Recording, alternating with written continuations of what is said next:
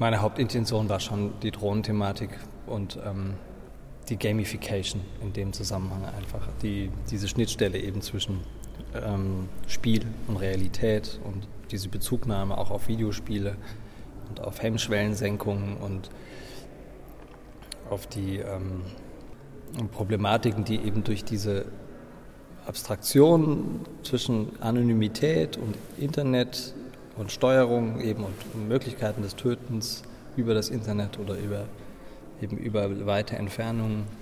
Das war schon meine Thematik. Es war weniger äh, die Idee, wie würden jetzt das die Menschen reagieren. Mir war wichtig, dass sie reagieren. Ich habe gehofft, dass eine Rezeption stattfindet und die fand ja dann statt.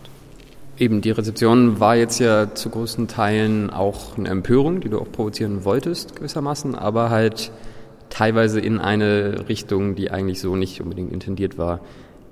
Also in dem Sinne, dass sich viele halt eben bezogen haben auf die Ratte, ähm, tierrechtlerisch sozusagen argumentiert haben. War das für dich ein großes Problem zwischendrin und jetzt auch im Nachhinein oder wie bewertest du es jetzt?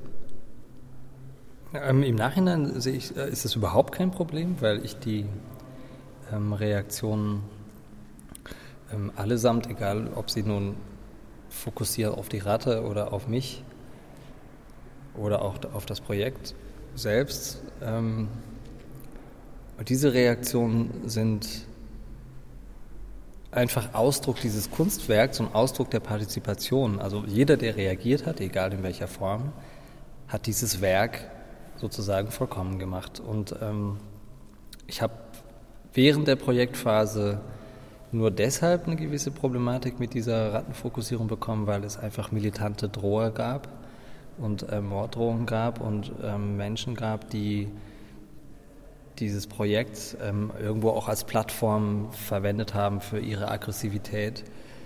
Und ähm, das war für mich psychisch natürlich belastend und, und in gewisser Hinsicht ein Problem.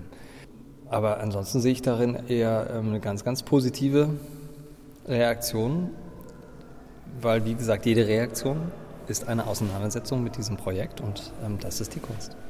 Wichtig war für dich, hast du jetzt in deinem Vortrag auch dann am Ende nochmal herausgestellt, die Komplexität sozusagen, die hinter diesem Thema steht und vielleicht auch dazu führt, dass viele Leute gar keine Ahnung darüber haben, wie Drohnen eingesetzt werden, militärisch oder auch nicht militärisch, ähm, die irgendwie herunterzubrechen auf etwas Konkretes, Erfahrbares auch durch die Menschen, die sich beteiligen. Ist das gelungen? Mm, ja, das ist natürlich für mich jetzt schwer zu beurteilen. Also die Rückmeldung, weil ich eben die Rückmeldung ja daraufhin bewerten muss, also ob es gelungen ist oder nicht, dass die Menschen diese Thematik ähm, in ihrer prinzipiellen Darstellung, die ich durch die Installation realisiert habe, ob das angekommen ist. Also wenn ich die Zuschriften auswerte im positiven Sinne, ja. Denn da waren ja eine Menge Menschen, die das auch verstanden haben und die gesagt haben, ähm, toll, dass du das machst und mutig, dass du das machst und vielen Dank, dass du das machst. Und ähm, ich denke, auch die Shitstormer und auch die Tierschützer aus aller Welt, die diese ganzen Petitionen unterschrieben haben, haben in ihrer Kapitulation vor dieser Komplexität ihrer Realitäten, die wir heute haben, mit diesem Informationsoverflow und auch der Schwierigkeit, diese Realität zu durchdringen und zu verstehen in diesen ganzen Schichten, durch ihre Reaktion als Übersprungshandlung dann wenigstens die Ratte retten zu wollen. Vielleicht auch in ihrer ambivalenten Reaktion ähm, den Künstler umzubringen, was viele wollten. Ähm, dann aber doch in, doch eben sozusagen reagiert und sind aufgestanden und äh, wollten handeln.